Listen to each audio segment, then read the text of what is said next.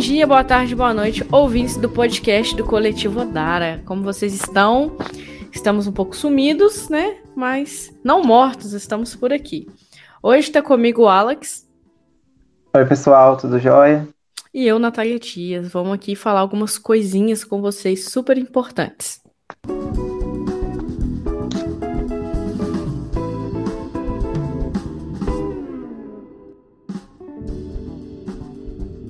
No episódio de hoje, vamos falar sobre o movimento feminista. E hoje está o Alex aqui, como eu já disse. Alex, você quer se apresentar? Oi, pessoal. É, acho que vocês já devem me conhecer dos outros episódios do nosso podcast. Meu nome é Alex. Eu sou né, um dos, dos fundadores do Coletivo Odara e eu também continuo estudando acerca, né, as questões acerca de gênero, sexualidade e questões afins. Então, hoje a gente vai falar um pouco sobre as ondas do movimento feminista, né? E a importância desse movimento nas nossas atuais discussões, né? Ou pelo menos para o surgimento das nossas atuais discussões sobre gênero e sexualidade. Muito bem. Você quer falar um pouquinho sobre a sua formação? É, eu sou formado em biologia pelo, pelo IF Barbacena, pelo Instituto Federal de Barbacena, e agora eu estou fazendo um mestrado em educação mas com uma discussão voltada para a área de gênero e sexualidade na escola. Então, eu continuo estudando um pouco sobre as questões né, dentro do espectro sexo-gênero. Então, eu estudo um pouco sobre gênero, discussão de gênero, eu estudo um pouco sobre a discussão de, de, de sexualidade e também um pouco da discussão de raça e classe. Então, meu trabalho, a gente pode dizer que é um trabalho interseccional, né? Eu uso do termo, né, do conceito de interseccionalidade para poder discutir gênero, gênero, classe, raça e sexualidade, tudo dentro de um mesmo espectro. Ô, louco, meu, brincadeira, hein? É, você pode falar que, que seu trabalho está abrangendo as minorias, Alex? Sim, quando a gente usa esse conceito de interseccionalidade, a gente parte exatamente desse ponto, né? De que não, não se pode discutir sobre, sobre os corpos excluídos, né? Ou como você mesma diz, sobre essas minorias, não se pode partir de um ponto só. Então, por exemplo, quando a gente discute sobre raça, eu não posso discutir somente de um corpo preto ou de um corpo negro.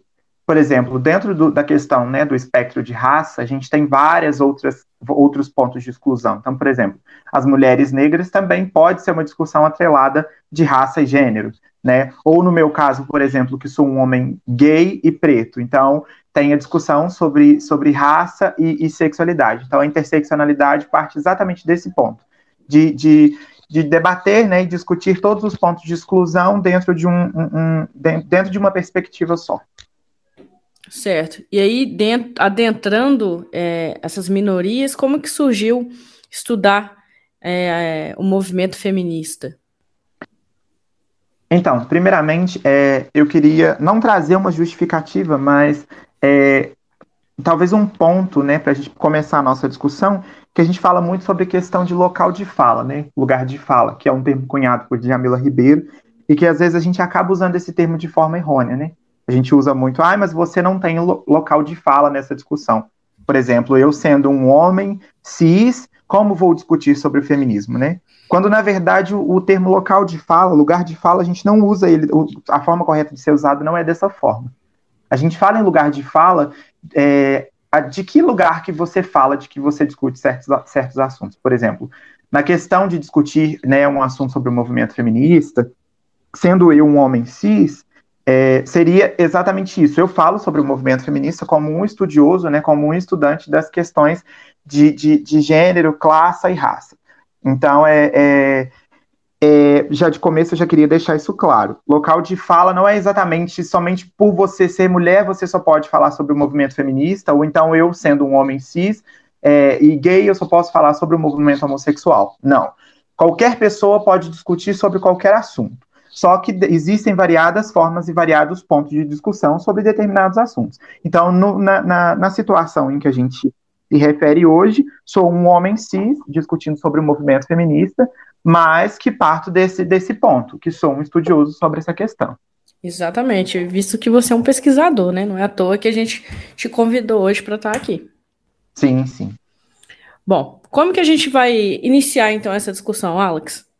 Eu acho que é interessante a gente começar discutindo, é, colocando, acho talvez, as ondas do movimento feminista, né? Nós que estudamos é, questões né, desse espectro sexo-gênero, a gente divide esse movimento em ondas. Ô, Alex, então quer dizer que o movimento feminista não é um movimento novo, recente, mimimi, que tá aí para encher o saco? Não, o movimento feminista é um movimento bem antigo.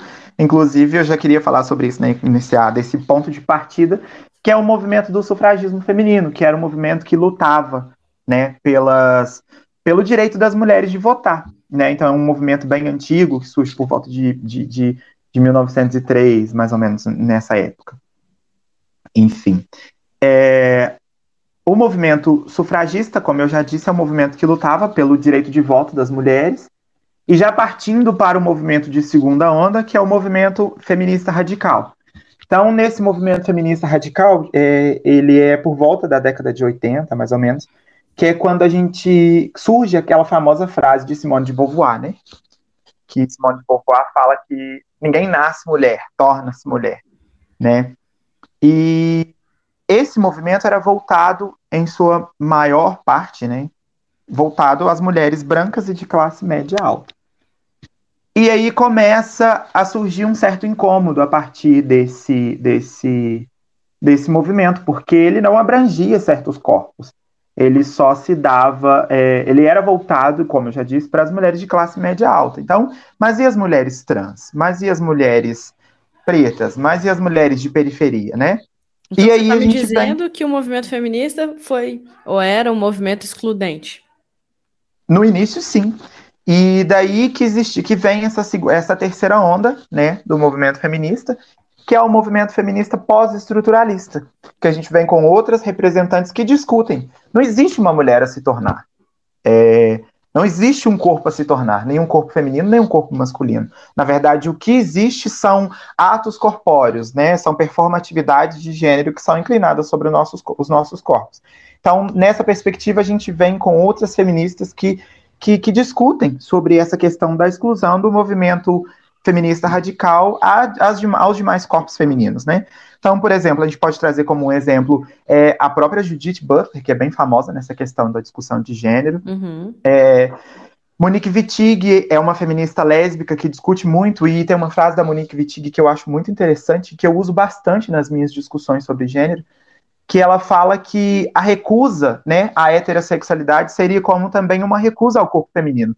Então, por exemplo, uma questão que a gente sempre discutiu aqui nos nossos podcasts. A mulher que é lésbica, mas é, é, performa o seu gênero, né, representa o seu gênero de forma mais masculinizada, ela é como se ela recusasse também a, a feminilidade, né? Então, esse corpo é, lésbico, que é socialmente masculinizado, ele é tido como um corpo masculino. É como se fosse uma recusa a, a essa feminilidade, né? O que é colocado como feminilidade, enfim, nas, nas construções sociais de gênero. E também, por exemplo, nesse, nessa, nessa terceira onda também surge o, a questão do movimento feminista negro, né? Porque a segunda onda do movimento feminista era voltado para as mulheres brancas e de classe média alta. Então, assim, eram mulheres que, de certa forma, entre aspas, muito entre aspas, eram favorecidas, né, socialmente. Eu acho que talvez nem tão entre aspas, né? Porque em relação às mulheres trans e às mulheres as mulheres pretas, elas eram realmente tinham realmente uma posição de privilégio, Com certeza. Né? Porque as, as mulheres pretas sempre foram excluídas desse movimento. É, e, as mulheres brancas tinham mais acesso também. Sim, mais acesso, acesso a certas condições de vida, enfim, coisas que as mulheres negras e as mulheres trans não tinham esse acesso. Então, é, é já, então, já de, de, de, de pontapé inicial, eu pretendo fazer algumas indicações de alguns livros que eu acho interessante. Eu quero começar indicando um livro que chama Problemas de Gênero, é um livro de um, uma leitura um pouco rebuscada, um pouco difícil o entendimento, mas é um livro muito importante para quem quer estudar ou ler ou se informar sobre questões né, acerca de, da discussão de gênero e sexualidade. Esse livro, o contexto em que Judith Butler escreveu esse livro é muito interessante, porque ela se baseia muito nessa discussão sobre os atos corpóreos, né? Sobre a performatividade de gênero. Então, Judith Butler ia em casas noturnas à noite para ver, por exemplo, shows de drag queens. E ela dizia, naquele momento, mesmo sendo um homem cis representando um corpo feminino, era um corpo feminino que estava ali naquele ato. Então, na verdade, o que a gente é, é, fala sobre a questão de gênero, né, quando a gente discute sobre gênero, e principalmente sobre a feminilidade ou masculinidade, enfim, sobre esses atos corpóreos que são inclinados sobre os nossos corpos, é, a gente fala partindo desse ponto, de uma performatividade de gênero. É como se o gênero fosse. É, é, como que eu posso explicar? É como se a gente fosse. O nosso corpo fosse aquele cabide. Sabe aquele cabide em pé? Aquele porta-casaco? Sim. Como se o nosso corpo fosse aquele porta-casacos. E aí, a partir de então, o gênero é como se fosse um, um casaco que é inclinado sobre o nosso corpo. Então, assim, são atos corpóreos que são reclinados sobre o nosso corpo, o nosso corpo sobre formas de como ser homem, como ser mulher. Bacana esse tipo de informação, Alex. Muitas vezes a gente sabe, mas não, não entende muitas coisas, o porquê, né? É, e com relação ao transfeminismo, como, como que veio essa onda? Então, o transfeminismo surge também na terceira onda, né? E é reivindicado por essas feministas que, que, que, que questionam essa, essa, essa, essa colocação de Simone de Beauvoir. É, também quero fazer outra, talvez uma justificativa, não é desmerecendo o trabalho de Simone de Beauvoir, nem das feministas de segunda onda, a intenção não é essa. Inclusive, O Segundo Sexo, né, que é um livro da Simone de Beauvoir que é bem conhecido, é um dos meus livros favoritos sobre, sobre a questão né, do espectro sexo-gênero. Adoro Simone de Beauvoir. Mas eu acho que a gente precisa expandir os nossos olhares a, a outros, a outros pontos, sabe, a outras perspectivas. Então, é, o transfeminismo se insere exatamente nessa discussão, porque é, se existe né, uma mulher a se tornar, essa discussão do, do, existe uma mulher a se tornar, ou de ninguém nasce uma mulher, torna-se mulher, é, acho que parte muito do gênero biológico, né? Parte muito da biologização do corpo, de que só é mulher quem tem vagina, Sim. enfim. E aí, por isso que a, a, Judith Butler, ou a Monique Wittig, que é uma, a feminista lésbica que eu indiquei, ou até mesmo o John Scott, que parte de uma discussão bem parecida com a da Butler, elas questionam que não existe essa, essa, né, essa mulher a se tornar. Que, na verdade, o que existe são atos corpóreos que são inclinados sobre nós. Então, por exemplo, é a, a, a frase né, da, da, da nossa queridíssima ministra, menino veste azul e menina veste rosa, sabe? É, enfim, o famoso rindo de desespero. Mas é, não existe esse, esse, esse corpo a se tornar, né? Nós já nascemos corpos formados, nós já nascemos corpos prontos, né? Vamos colocar assim, que acho que fica mais fácil o entendimento. O que existe, na verdade, são inclinações que são designadas aos nossos corpos. Então, se você nasce com pipiu, você vai performar um gênero de um, um jeito. Você vai, vai, vai vestir azul, você vai gostar de brincadeiras tidas como de menino, enfim, se você na, é, nasce com, com, com, com, a vagina, você, você vai ser um, um, um ser humano que nasceu para a procriação, para ser a mãe de família, enfim, cuidar dos filhos, é, os cuidados da casa, enfim. Você acha que isso tudo é influenciado pela heteronormatividade? Sem sombra de dúvidas. É tudo influenciado por um modelo patriarcal de sociedade e por uma heterossexualidade compulsória. Totalmente daí, padrão, exemplo, né? Sim, e daí, por exemplo, que a gente parte para o transfeminismo. Né? Porque, por exemplo, se a gente discute, se no movimento feminista a gente galga, né, procura galgar espaços para as mulheres, buscar espaços para essas mulheres, por que, que a gente vai excluir outros corpos? Por que, então, por exemplo, que, é, vamos colocar numa situação hipotética, uma mulher representante de um movimento feminista, ela busca é, é, pelo direito do voto, ou seja, pelo, por qualquer outro direito feminino, ela não vai pensar, por exemplo, no corpo negro, que geralmente é designado somente aos serviços domésticos, né? Que é a mulher que é designada a servir alguém, né? A ser empregada doméstica, a ser faxineira, enfim. Por que, que ela não vai pensar nesse direito também, né? Uhum. Ou por que, que ela não vai pensar, por exemplo, nas mulheres trans e travestis? Né, que geralmente são designadas somente ao trabalho na rua, né, à prostituição. Então, quando a gente discute né, essa questão do feminismo de terceira onda ou feminismo é, é, pós-estruturalista, né, a gente pensa nessa questão da, da, da, da, não exclusão de diferentes corpos, né? Então, quando a Judith Butler, por exemplo, escreve o problema de gênero, ela fala muito sobre isso, sabe? Sobre essa questão do, do, do corpo feminino, da heterossexualidade compulsória, que acaba por colocar o corpo onde é, o seu gênero biológico é designado. Então, assim, o gênero é designado pela, pela composição biológica do, do, do, corpo, né? Então, assim, aí ela discute sobre o que é sexo, o que é sexualidade e o que é gênero, né? Gênero seria, então, essa performatividade, né? Esse ato corpóreo que é inclinado sobre o nosso corpo. Sexo seria a sua, é, a sua formação biológica do seu corpo, né? Então, seria é, o formato biológico do seu corpo.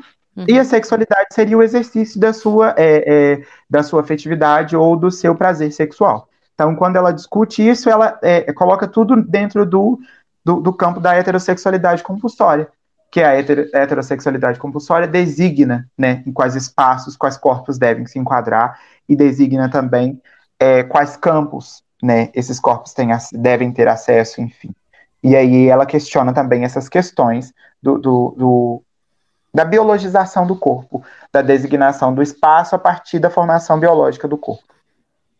Interessante. É, esse final que você trouxe, é, falando sobre gênero, sexo e sexualidade, resume muito o que a gente já vem falando é, em, outra, em postagens, em outros episódios do podcast, e acaba que tudo gira em torno disso que você falou, do sexo biológico, né? Sim, porque é, é, a, nossa, a nossa formação social, né, ela é muito designada, porque é, é, é, pelo, pelo, pela nossa composição biológica de gênero, né? Então, assim, é, é, a gente é muito comandado pelo que o nosso sexo biológico diz, sabe? É o que eu falei. Se você nasce com um, um, certo tipo de genitália, você performatiza de um jeito, enfim. Você tem é, que eu... performatizar daquele jeito, né? Sim, sim. Inclusive, agora eu quero fazer outra indicação de outro livro. Agora um livro bem mais fácil, bem mais gostoso, gostosa a leitura, que é o livro Transfeminismo, da professora Letícia Nascimento. E é, ele faz parte né, da coleção Feminismos Plurais, que é coordenado pela Jamila Ribeiro. E eu quero trazer aqui um trecho do livro que eu acho ba bastante é, interessante, que ela fala assim. Só um minutinho que eu vou procurar o texto aqui. Tá bem. Ó, Alex, enquanto você procura, é, esses hum. livros a gente consegue achar facilmente na internet, em PDF?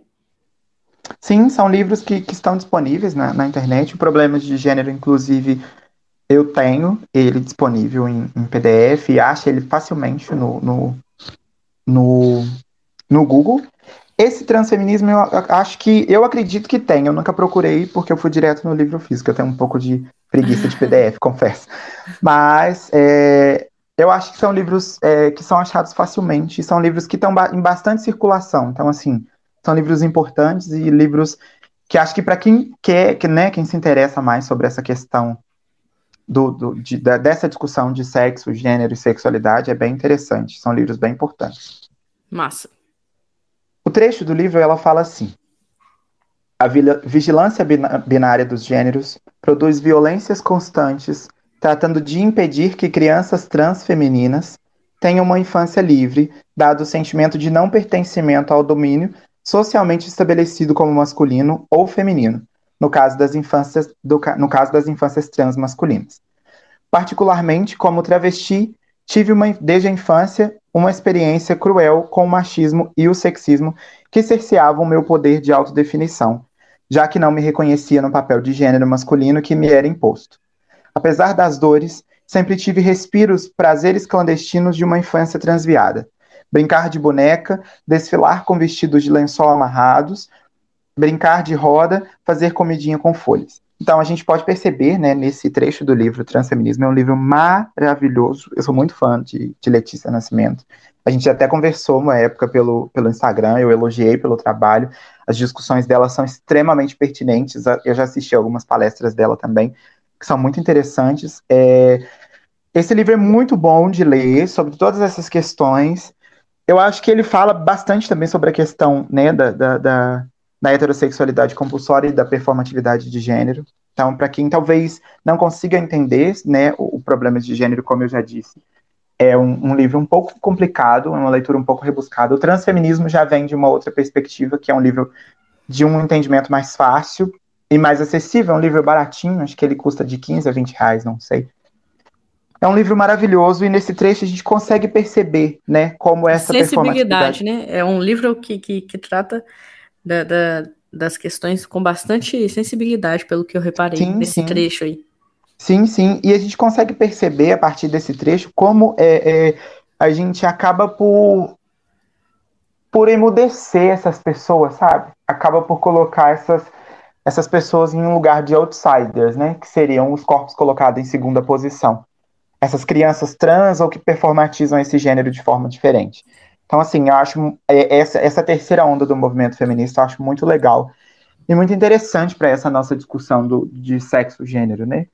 Porque ela vem englobando todos esses corpos, né, que fogem desse padrão social construído para um corpo. Então, assim, ela aceita o corpo negro, né, da mulher negra, da mulher preta. Inclusive, quero indicar outro livro, que é um livro que chama Irmão Outsider, da Audre Lorde, um livro maravilhoso também, que fala desse conceito, né, de, de, de, de corpos que são colocados em, em, em, segundas ou terceiras posições, enfim, e que as, na maioria das vezes são excluídos. Então essa terceira onda vem englobando todos esses corpos, né, os corpos negros, e parte também da discussão da heterossexualidade compulsória. Então, por exemplo, é, a discussão de, de, que homens negros, em, suas, em sua maioria, é, homens negros héteros, né, em sua maioria, preferem namorar mulheres brancas, por exemplo. É, vem dessa questão da interseccionalidade que eu discuti, né, que é tudo vem tudo de um conceito social, de um construto social, de que a beleza está sempre no corpo branco. Uhum. Então, assim, vem da interseccionalidade de discutir a mulher preta não é uma mulher, né? A mulher preta não, não, não tem feminilidade ou a mulher preta é, também pode ter acesso a esses locais, né? Que as demais mulheres têm acesso. Sim. E as mulheres Sim. pretas não merecem ser, serem amadas, né? Serem amadas, exatamente. E aí o livro Transfeminismo também é um livro maravilhoso, de fácil acesso e fácil entendimento.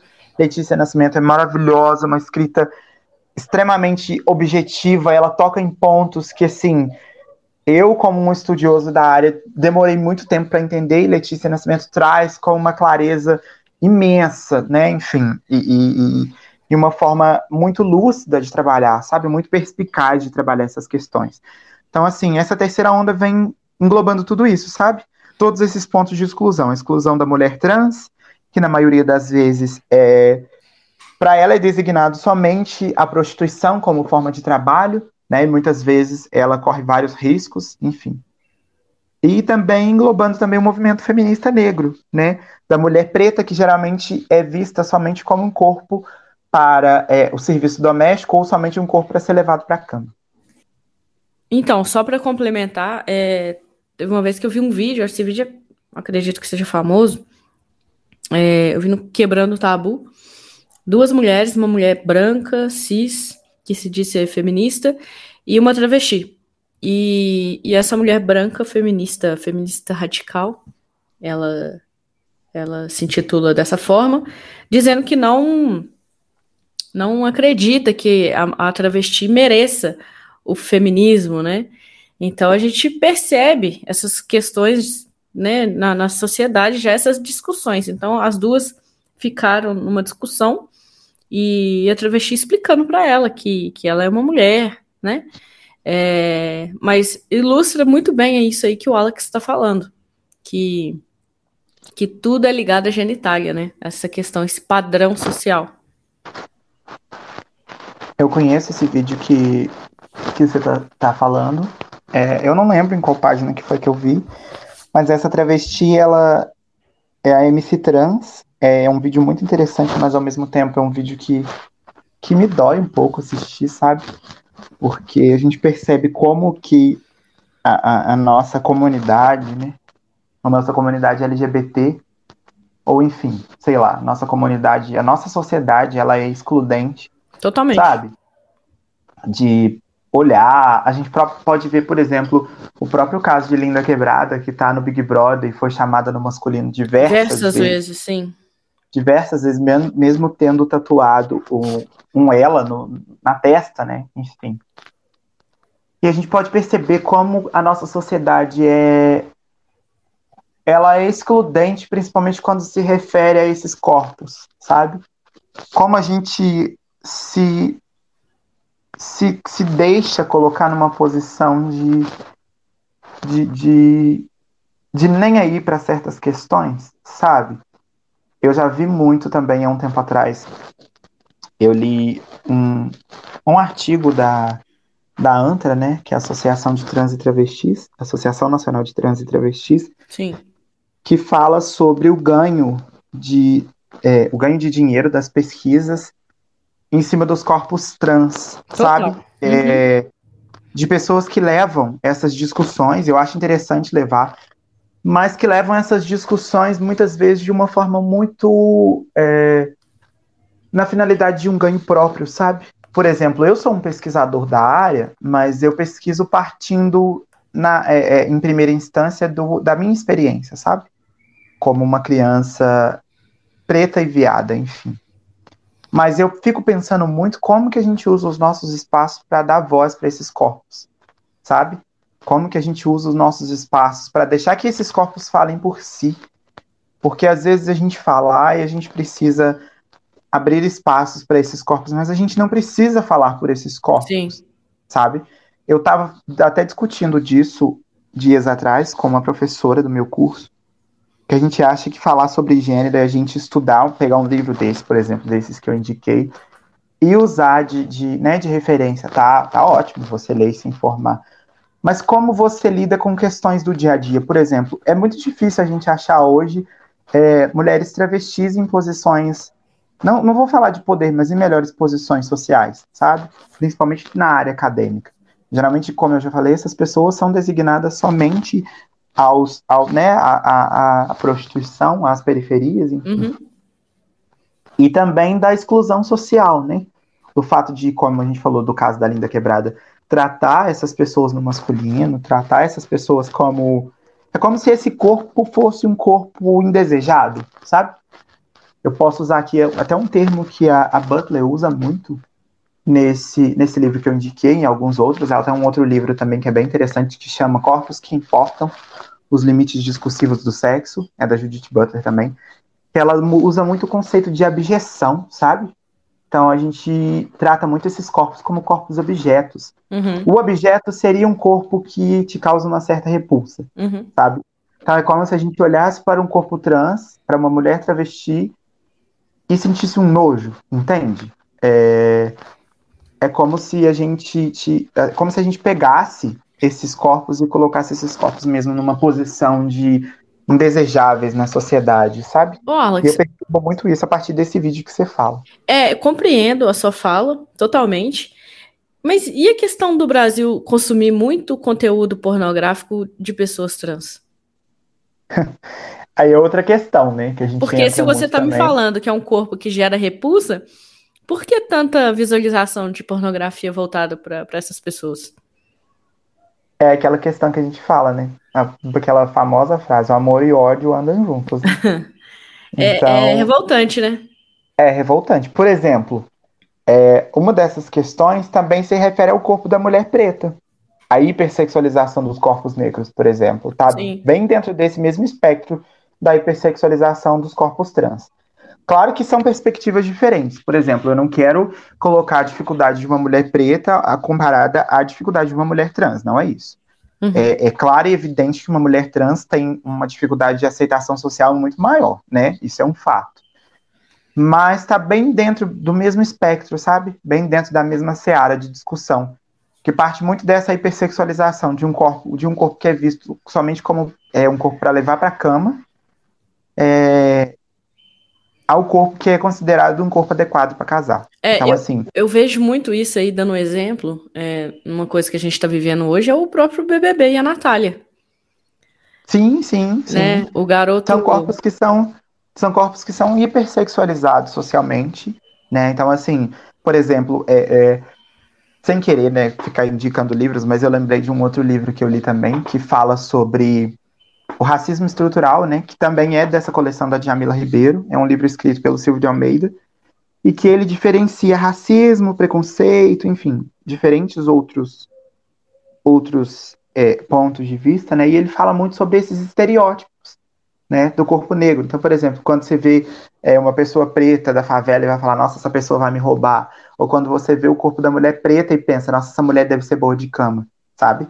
É um corpo que parte da hipersexualização uhum. dos corpos, dos corpos que são considerados objetos, sabe? Que socialmente são corpos mal vistos, mas enfim, né, na hora de levar para a cama, no escondido, por que não? Sim. Né? Mas finalizando, enfim. finalizando só o que eu tinha iniciado a falar sobre a Natália, essa questão aí de levar para a cama é, ilustra muito o que o, o, rapaz lá, o Eliezer, Eliezer, sim, sim. não sei, tá fazendo com ela, né? Porque na hora de de dormir, de levar para a cama, ele está lá presente, né?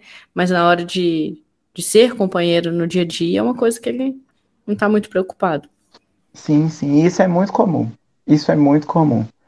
Para pessoas pretas, no geral, é muito difícil de achar um relacionamento. Eu demorei 27 anos para isso acontecer, então já tá aí um bom exemplo disso. É, mas para mulheres pretas, acho que a dificuldade é ainda maior, sabe? É, desse, desse, desse encontro a uma é, pessoa as, que valoriza. As mulheres normalmente são tidas como, como objetos, né? Com... Sim, sim, a objeção está muito, muito ligada ao corpo feminino, né? Sim. E as mulheres trans, então, nem se fala, né? Então, eu acompanho algumas mulheres trans é, em redes sociais, que eu gosto muito. É, enfim, mas essa discussão sobre a abjeção e, e, e, a exclusão das mulheres trans e das mulheres pretas desse espaço, né, desse local de ser amada é muito forte. É, é uma discussão que talvez a gente possa até trazer como um, um, um próximo episódio para o nosso podcast. Acho bastante interessante. Não, com certeza. Bom, Alex, acho que é isso. Você tem mais alguma coisa para complementar para nós? Não, não. Eu acho que né, a gente trouxe bastante que questões que são interessantes. É, a gente pode fazer também um, um post no coletivo no nosso Instagram. Inclusive, sigam o nosso Instagram. Como é que é o nosso arroba, Natália? Arroba coletivo underline Odara. Então, é, por favor, nos sigam, nos deem biscoito, nos deem visibilidade, que a gente só está aqui tentando buscar né, mais espaço para nossa fala, para falar da nossa comunidade e trazer a informação de forma correta, né? Que a gente é, é, tem tanta tanto é, é deturpamento do que a gente é e do que a gente quer na sociedade aí, no nosso dia a dia, enfim. É, também indicar as leituras, né? Vou repetir aqui os nomes que eu falei durante o nosso, o nosso podcast de hoje. O livro Transfeminismo, da professora Letícia Nascimento, faz parte da coleção Feminismos Plurais, que é coordenado pela Djamila Ribeiro.